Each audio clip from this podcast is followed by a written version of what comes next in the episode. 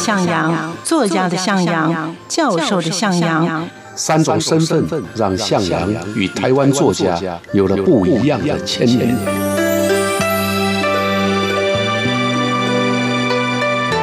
听向阳与徐凡谈他的作家朋友们在写作这条路上，生命与创作如何交织出最灿烂的光芒。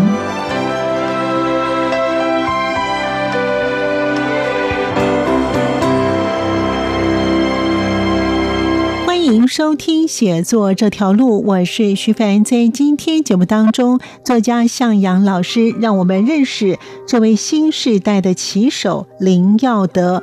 他在八九零年代文坛极度的活跃，他充满了企图心与创造力。在他逝世后的十年，他的作品仍然高度受到重视跟研究。在他的文学生涯当中，仿佛是一颗奋力燃烧的流星。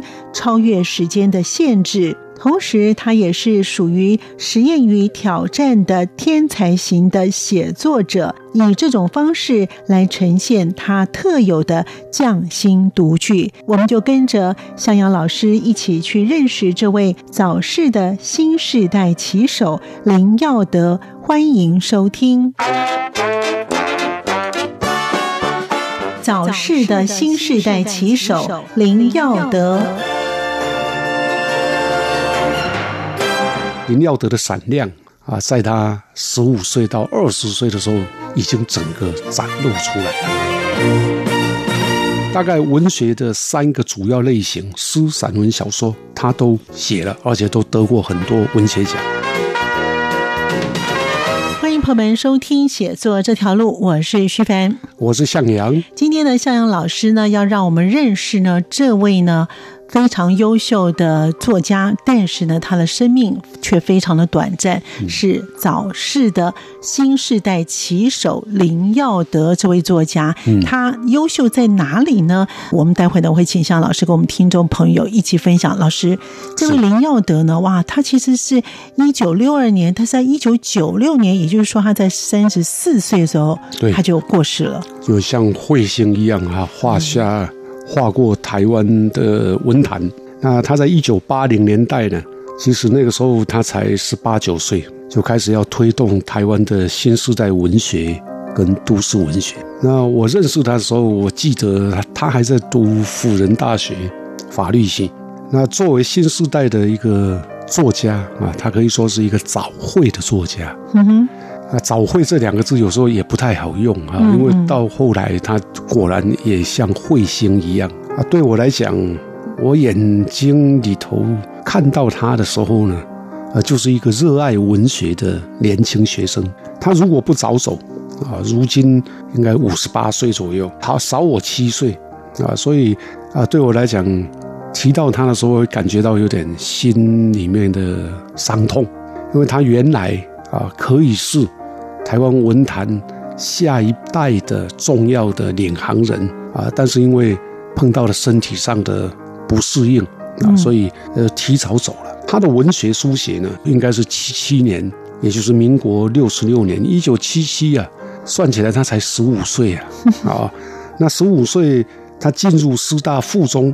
那高中的的这个阶段里面呢，曾经参加过像《三三集刊》啊，朱朱天文、朱天心他们组的《三三集刊》，参加过温瑞安组的《神州诗社》，那也在这两个刊物上发表作品啊。他应该是这两个刊物里面最年轻的成员。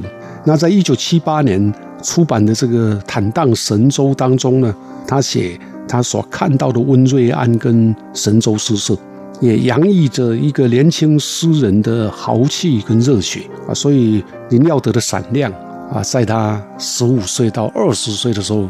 已经整个展露出来了。就像老师讲的，他是一个非常慧洁，然后并且呢是一个自信而且又年轻的新时代的作家。对，也就是说他在念高中这个阶段哈，他念的学校师大附中本来就是一个非常自由风、非常开放的一个学校。那在这个地方呢，他的闪亮，然后他的跨领域在写作上面，他有什么样的特别呢？哎，你刚刚提到的跨领域啊，就是他最特别的地方。他在一九八零年代进入文坛的时候，写诗，所以被认为是诗人；写散文，所以也被认为是散文家；也写小说。大概文学的三个主要类型，诗、散文、小说，他都写了，而且都得过很多文学奖。另外呢，他也从事文学评论，那又变成一个评论家。到了九零年代之后呢，就是他应该算是他的晚年了。他还写电影剧本。总而言之啊，他可以说每一类的文类啊都驾轻就熟啊。我刚刚有提到他参加各种文学奖，也囊括了各种奖项，而且涵盖不同的文类，其中还有科幻小说啊。那他也非常善于编辑。除了一九八五年呢，他跟林婷这些年轻诗人办了一个四度空间的诗刊之外，嗯。他也先后主编过台湾重要的诗刊，像《草根诗刊》；台北重要的一本文化评论杂志叫《台北评论》，还有《台湾春秋》啊。最后还担任过中华文化复兴运动总会的活水文化的双周报的总编辑。那除了这个之外呢，他出版诗、散文、小说评论，总共有三十多本啊。那么短暂的生命，出了三十多本，编了十多套的文学选集。啊，其中像他跟黄凡合编新时代小说大系十二册，跟简正真合编台湾新时代诗人大系两册，跟孟凡合编世纪末偏航，还有流行天下，还有台湾文学评论大系等等等等，可以说。几乎能做的他都做了，也就是说，文坛如果有什么样的文类，他都写了；如果有什么样的工作啊，编辑也好，主编书或者刊物，哎，他也都编了。所以基本上他是个全才。哎，这就是一个百分之百的全才啊！大概没有什么可以难倒他。啊，他参加的每一个文类，他都是得大奖，不是小奖哦，不是只有佳作，他得了很多都是首奖。啊，第一名，对，他的一生真的很短暂哈，大概只有三十几年哦，三十几年，然后真正从事文学二十多年，对。他十来岁就开始写了嘛，是啊，是啊，那老师怎么认识他的呢？哎，我跟他认识呢，应该是因为啊，年轻的时候我写诗嘛。啊，那他一定会读过我的诗啊。这个在那个年代，大概我们年轻的诗人之间，因为他少我七岁，嗯嗯，啊，年轻的诗人之间互相之间呢，都会关注对方的作品。嗯，那么真正的熟识呢，啊，应该是后来我编副刊吧，然后他投稿，那他也常到《智利晚报》去看我，找我，跟我聊天。他的个性呢？很直率，可以说他对自我啊，他的自我个性很强，那有一定的论点跟看法，所以也有人认为他目空一切啊。当然，我因为跟他熟，我并不觉得他目空一切，嗯啊，但是因为他真的是太有才气了，所以大概他也对于一般作家的创作呢，有时候会表现出不屑一谈或者不屑一顾的样子吧啊，所以可能在无意中会得罪一些人。那除了这个之外呢？你看他会觉得，如果啊像他这样的有才气的作家啊，能够有一个啊让他发挥的平台的话，那他可以做很多事的。像我们刚刚那么多的，可以说是他的著作编辑有那么多，可惜就是呃他很快就离开了，否则。他应该有更大的贡献。虽然他一生很短暂啊，可是文学是长远的，所以他写的东西到现在都可以留下来哈。对，我觉得这个是非常好的哦。那其实呢，他的文学的生涯，虽然他生命短暂，但是他有一些不同的关键哦。他有新时代跟都市文学，还有后现代。那这些呢，刚刚老师有讲到这种跨文类的作品呢。这些作品当中，他都有哪些作品？那这些作品又有什么样的特别的意涵吗？老师，如果我们看他的主要创作的话啊，有三个关键词可以来把他的文学生涯表现出来，就是你刚刚也提到的新时代是一个关键词，都市文学是一个关键词，后现代是一个关键词。那这些表现在哪里呢？他的跨文类的创作。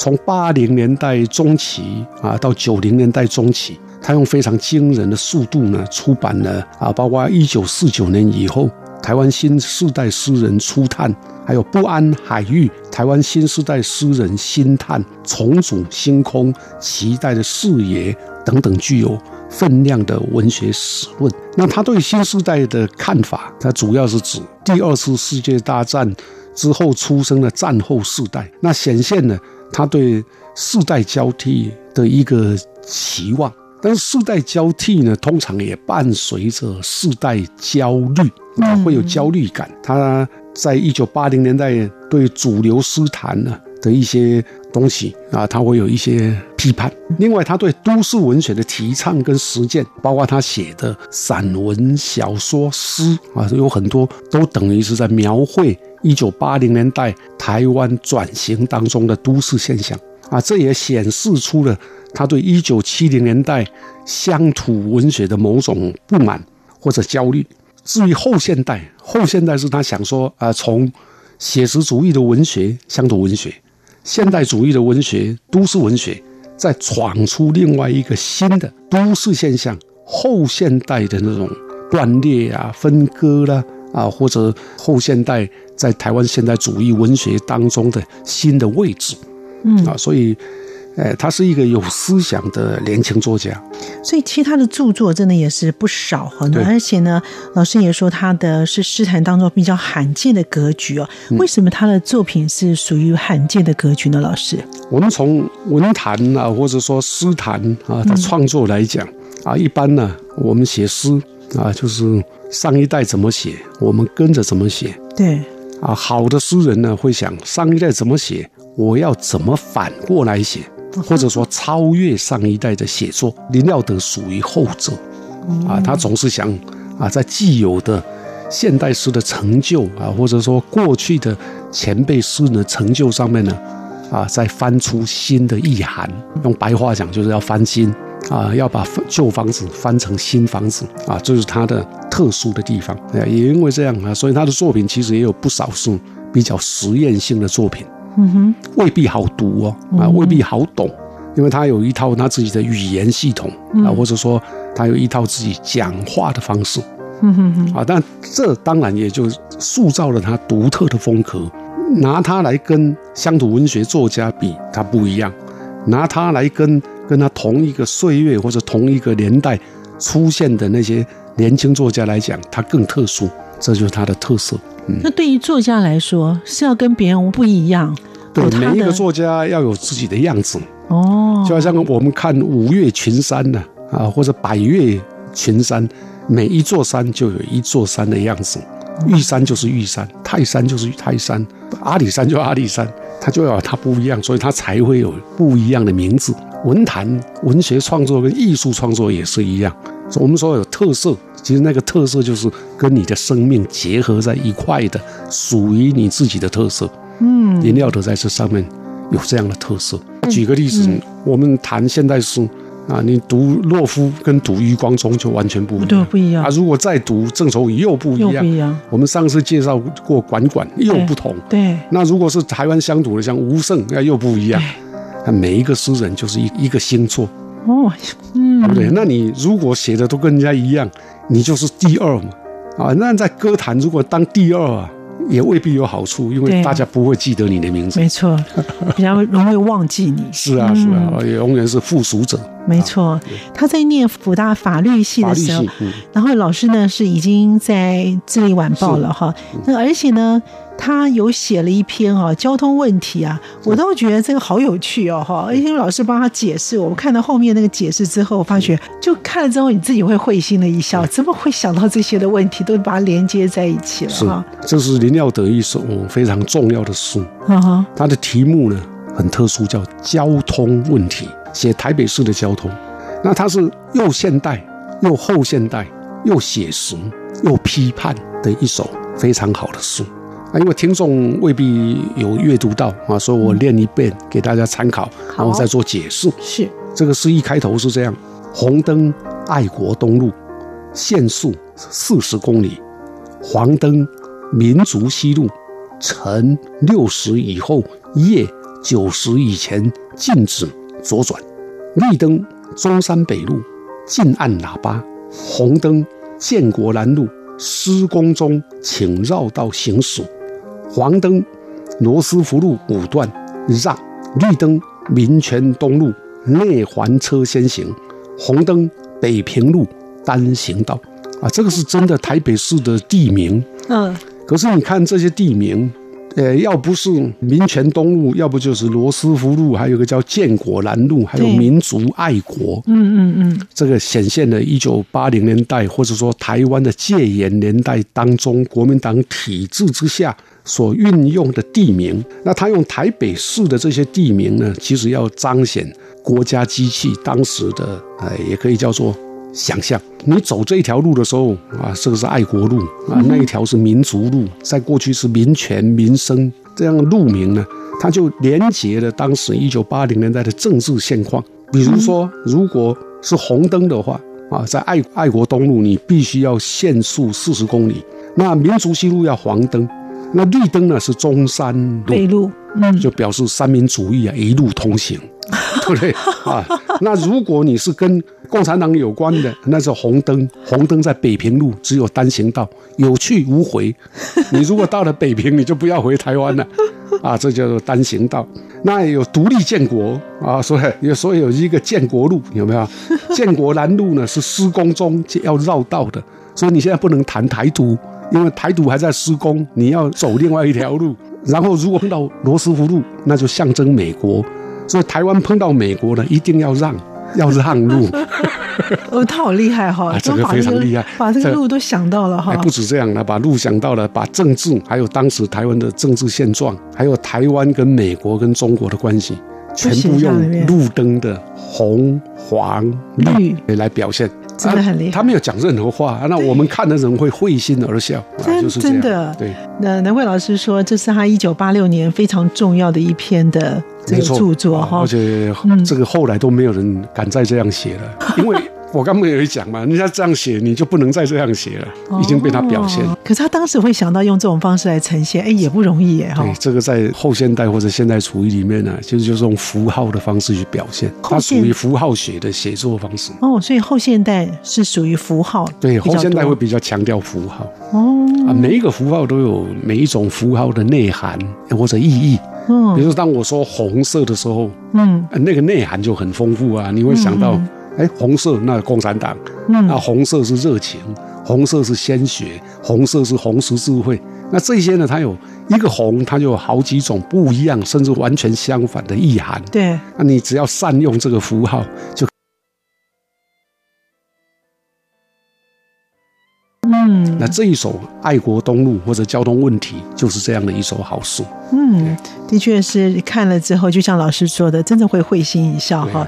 然后老师后面又在解释，我觉得哇，真是通往北平只是单行道，就不用回来了。那意思就是不要回来，太有趣了哈。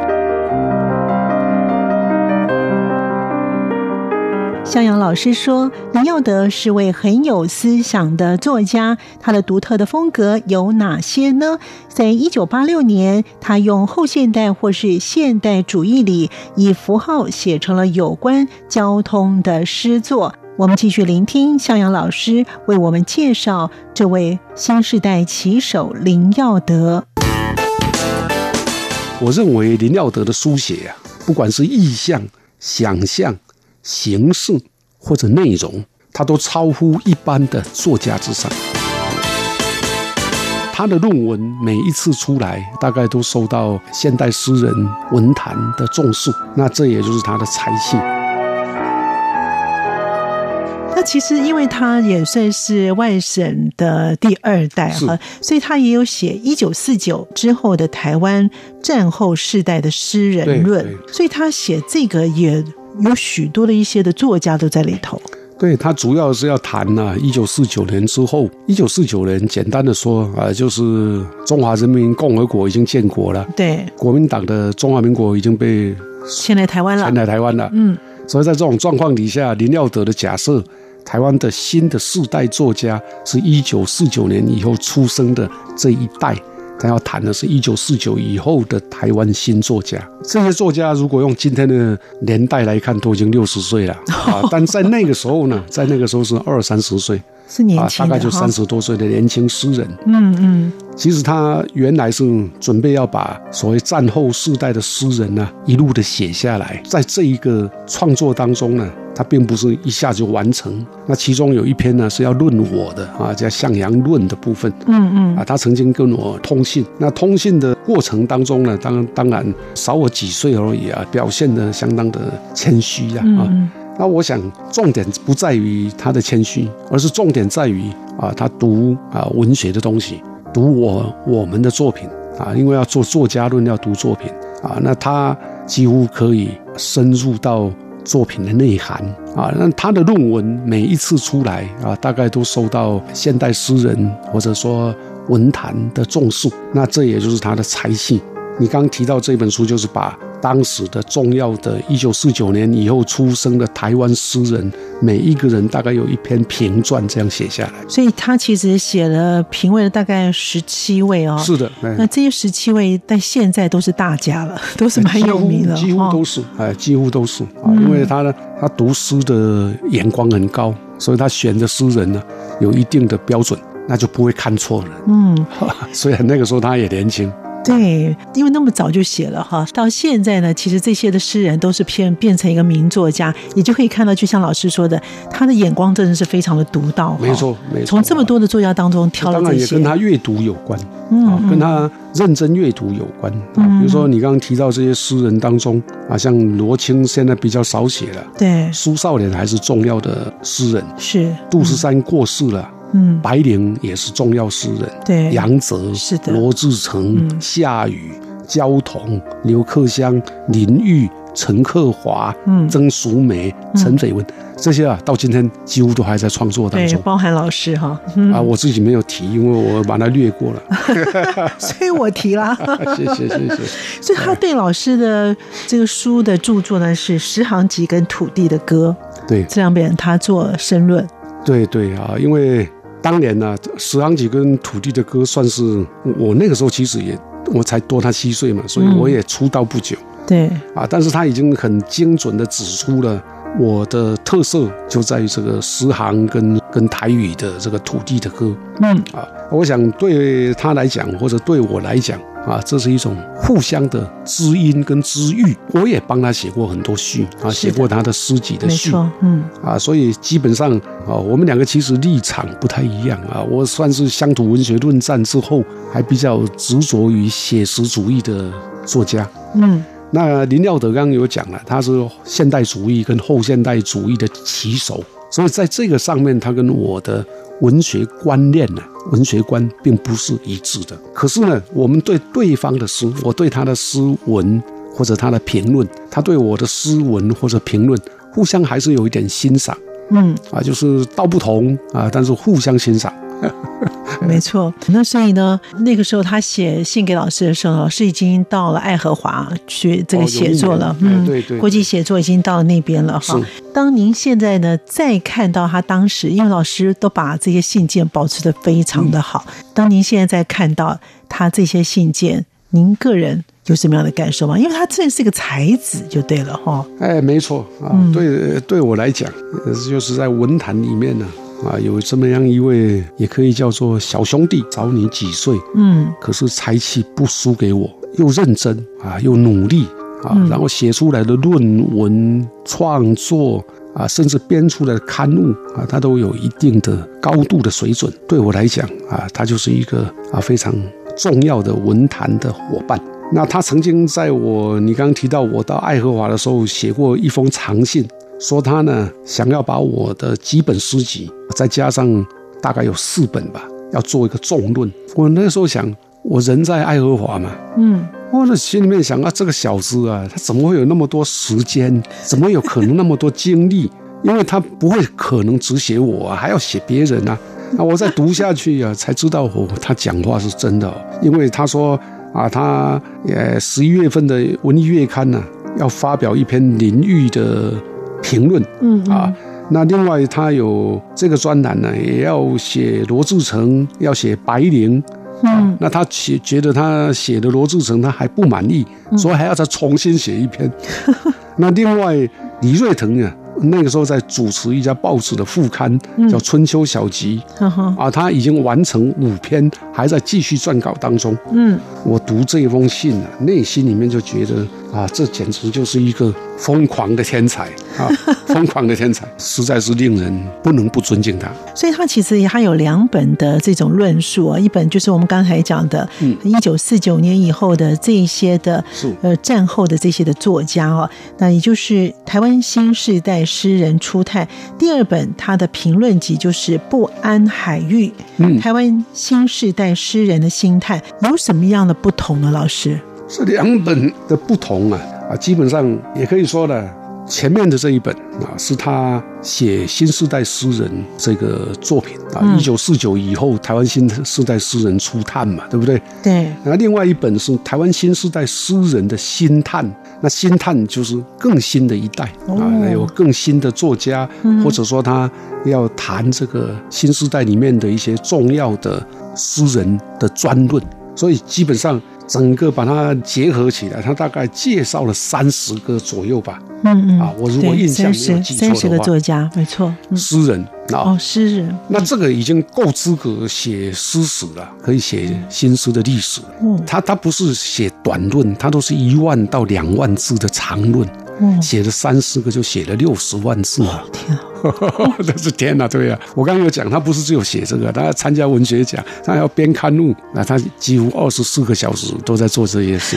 对那他过世之后，他在一九九六年的元月份过世了。那他过世之后，还有一些的作品没有发表出来。没错，后来他的朋友啊，就帮他啊出版了，哎，他的过世以后的遗集。当然，这些已经留下来的集子啊，大概是，哎，我记得最早是郑明利，还有杨宗翰啊，帮他编。第一套呢叫做《林耀德译文选》，总共有四卷五册，也就是还没出版的书。嗯嗯但是已经出版了啊，就是他们两位让他出版。这五卷里面呢，收录了他的评论，第一个就是《新时代星空》，还有他的创作叫做《边界旅店》，还黑剑跟白剑。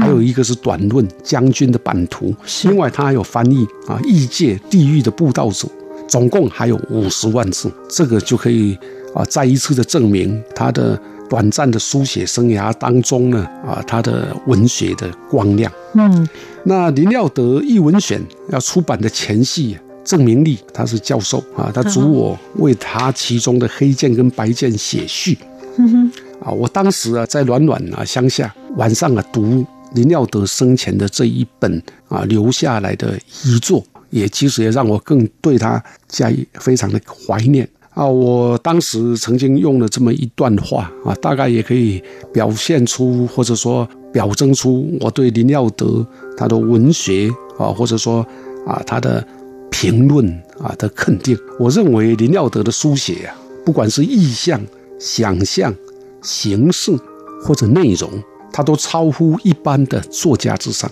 他的批判跟评论，不管是见解、论点，往往犀利见血。不留余地。